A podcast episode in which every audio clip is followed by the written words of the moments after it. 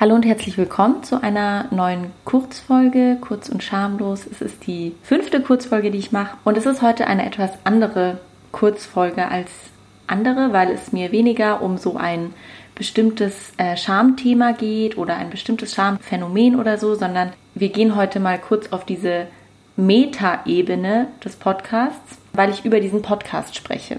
Äh, mir sind in den eigentlich schon seit ich den Podcast mache, aber auch bei den letzten beiden Interviews ist mir eine Sache aufgefallen und die wollte ich nutzen, um mal ja über Scham in diesem Podcast zu sprechen, weil es gibt sie. Also auch wenn ich über Scham spreche, dann ähm, heißt das nicht, dass sie dadurch weggeht oder ja, dass ich ihr dadurch beikomme, sondern sie existiert trotzdem auch in diesem Podcast-Kontext.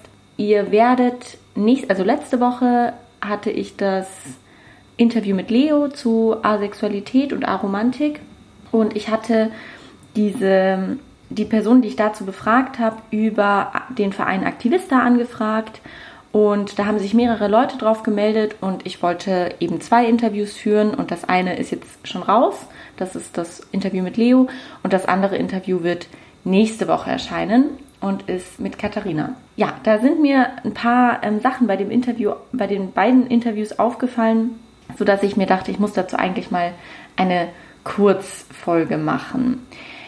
Zuerst mal so generell, also manchmal spiegeln mir Leute, dass, wie ich in diesem Podcast sehr professionell wirke und ähm, irgendwie nicht, nicht so, als wäre ich sonderlich aufgeregt oder als würde mir das irgendwie leicht von der Hand alles gehen.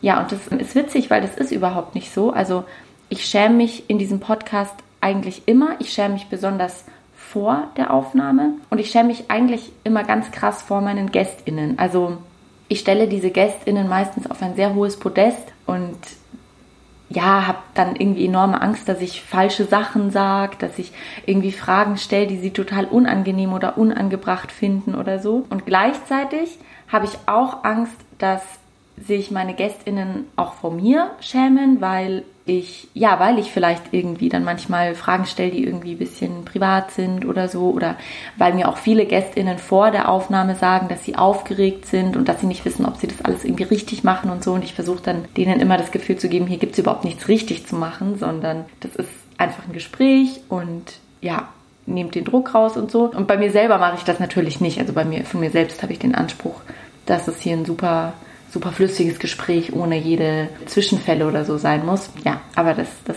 kenne ich von mir.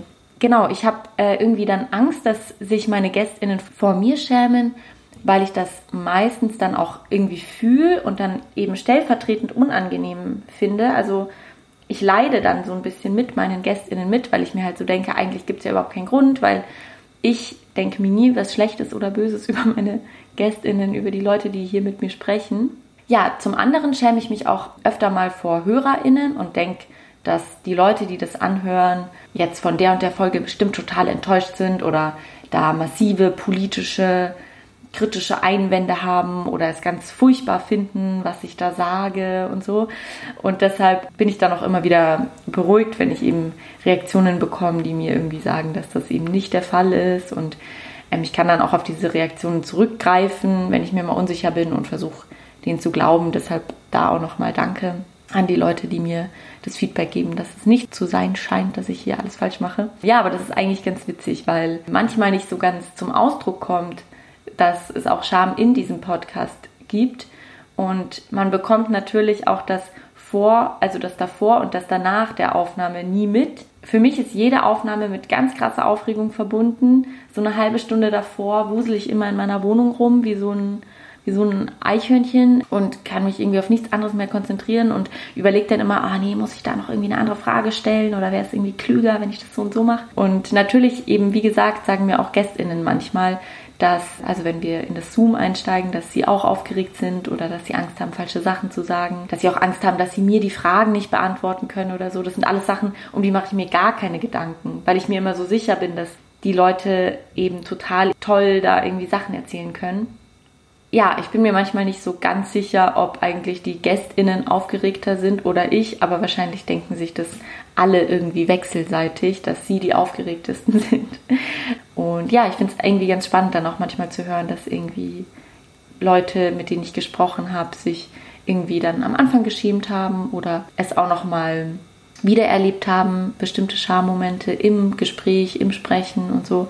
Das finde ich dann immer ganz interessant und das habe ich äh, teilweise auch. Das wird man auch im Gespräch von nächster Woche hören. Ja, was auf vielen Ebenen auch ganz interessant war, weil ich da auch nochmal mich so krass in bestimmten Beschreibungen von meiner Gästin wiedererkannt habe. Also mir ist auch wichtig zu sagen, dass in so einem Podcast-Format ganz vieles von dieser Scham halt nicht sichtbar ist, weil Scham ein Affekt ist, den wir überwiegend eigentlich zeigen durch Mimik, durch Gestik. Und ganz viele Schammomente bleiben deshalb in diesem Podcast-Format zwischen den Gästen, den Gästinnen und mir, weil nur wir ja die Mimik der anderen Person sehen können. Und das war auch ganz spannend, weil ich in der letzten Aufnahme, die ich mit Leo hatte, das war die erste Aufnahme, die wir über Audio haben laufen lassen.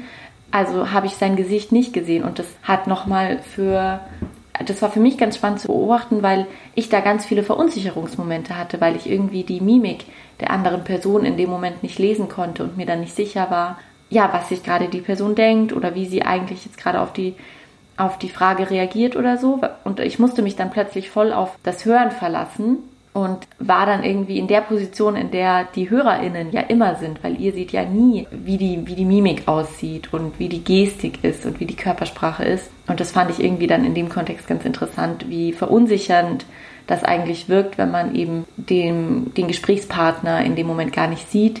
Und es mir ja eigentlich auch immer ganz wichtig ist, dass ich die Leute sehe, damit ich auch irgendwie eben schauen kann, ob jetzt gerade eine Frage zu weit geht oder ob ich eine Frage nochmal neu formulieren sollte oder so. Manchmal, glaube ich, merkt man aber trotzdem auch auf der Ebene des Hörens an einer ganz bestimmten Art der Pause oder der Pausen, ob da gerade Scham da ist, ob es gerade vielleicht einen kleinen Schammoment gibt oder einen Unsicherheitsmoment oder einen Peinlichkeitsmoment oder so. Aber sonst ist die Scham eigentlich meistens kaum hörbar. Ja, eine Sache, die mir in Bezug auf eben die letzten beiden Interviews besonders aufgefallen ist, aber auch schon davor und die hatte ich mal mit meiner Schwester besprochen. Was ich nämlich interessant finde, ist, dass bei allen Gesprächen bei mir bisher es so war, dass ich so einen kleinen Geschlechterbias bei mir bemerkt habe, der mir nicht nur im Podcast auffällt, sondern im restlichen Leben auch. Und vielleicht kennt ihr den sogar teilweise. Und zwar habe ich bemerkt, dass ich meistens die Interviews und die Gespräche mit Männern schneller führe, weil ich irgendwie Angst habe, sie könnten mir nicht mehr zuhören oder sie könnten mich unterbrechen oder sie könnten das, was ich sage, langweilig finden. Und deshalb versuche ich in sehr kurzer Zeit alle wichtigen Infos rüberzubringen.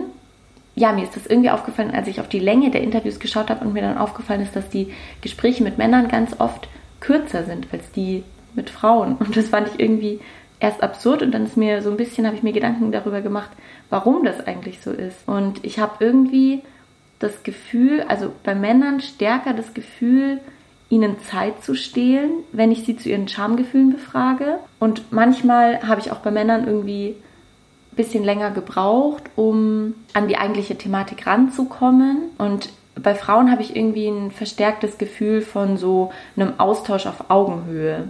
Ja, das äh, ist für mich so ein Moment, da denke ich mir, hallo internalisiertes Patriarchat, also hallo Vorstellungen von Geschlecht und auch Macht und Herrschaft und so, die ich selbst voll drin habe, die eben ja einfach gesellschaftlich bedingt sind. Und da kann ich mich irgendwie gar nicht ausnehmen aus so Vorstellungen von, von Geschlechterrollen und, ähm, und so weiter.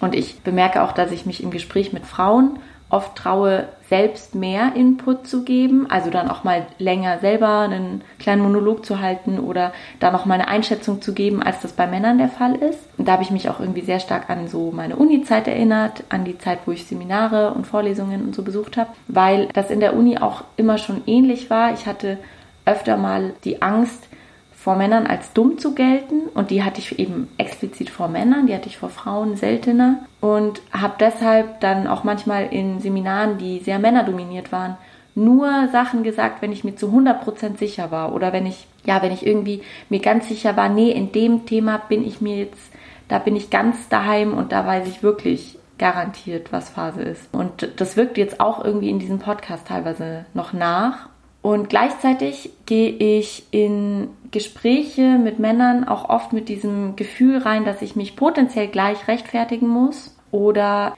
ja mit dieser Angst, dass sie mir im Gespräch durch Mimik, durch Gestik, aber vielleicht auch durch die Art und Weise, wie sie mir antworten, spiegeln und mitteilen könnten, dass sie eigentlich gerade voll gelangweilt sind und dass sie keinen Bock auf das Gespräch haben, dass sie es scheiße finden, was ich sage oder wie ich sage oder was ich sie auch frage, obwohl das real eigentlich noch nie der Fall war. Also ich hatte bisher weder im Podcast noch sonst, ja doch, ja, nee, eigentlich, also weder im Podcast noch sonst irgendwie das Gefühl, dass jetzt ein Mann mega gelangweilt von dem Gespräch mit mir ist oder so. Aber trotzdem habe ich diese Angst und die ist eben insofern gar nicht so irgendwie begründet biografisch, sondern die ist, glaube ich, einfach so ein bisschen ansozialisiert und hat eben viel ja damit zu tun, was man was man dann noch über Umwege irgendwie mitbekommt und so. Ja, und damit wollte ich euch einfach mal so ein bisschen einen kleinen Einblick geben, was eigentlich so hinter den Kulissen in diesem Podcast passiert und euch eben zeigen, dass auch dieser Podcast ganz viel mit Schamgefühlen zu tun hat und zwar nicht nur auf der Gesprächsebene, also dass nicht nur ich da quasi mit Leuten Schamgefühle seziere, sondern dass ich sie trotzdem parallel auch noch fühle und dass auch GästInnen sie fühlen.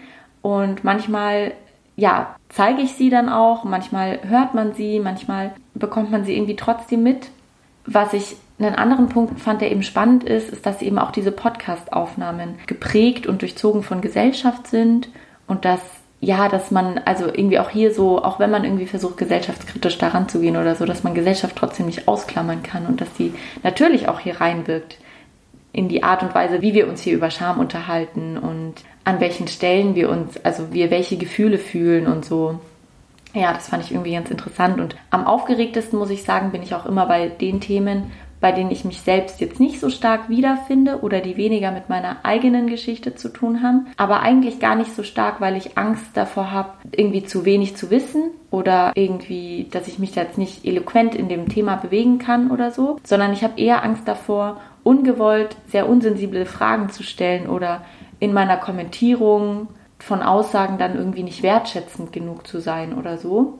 Ja, ich glaube, dass letztendlich dieser Podcast auch so eine Form der Kommunikation ist, die auch ganz viel über die Alltagskommunikation aussagt. Und vielleicht kennt ihr deshalb auch so das eine oder andere Phänomen von euch selber. Ja, vielleicht achtet ihr mal darauf, wo, wann und wie eigentlich ähm, Schamgefühle vielleicht auch in Gesprächen untereinander da sind. Genau, und wenn euch da was auffällt oder so, wenn ihr da was bei euch bemerkt, dann könnt ihr mir wie immer sehr gerne schreiben. Und ich freue mich, euch nächste Woche dann noch das zweite Gespräch über Asexualität, allerdings mit anderem Fokus, online stellen zu können. Und ja, wünsche euch einen schönen Sonntag, habt eine gute Woche, passt gut auf euch auf.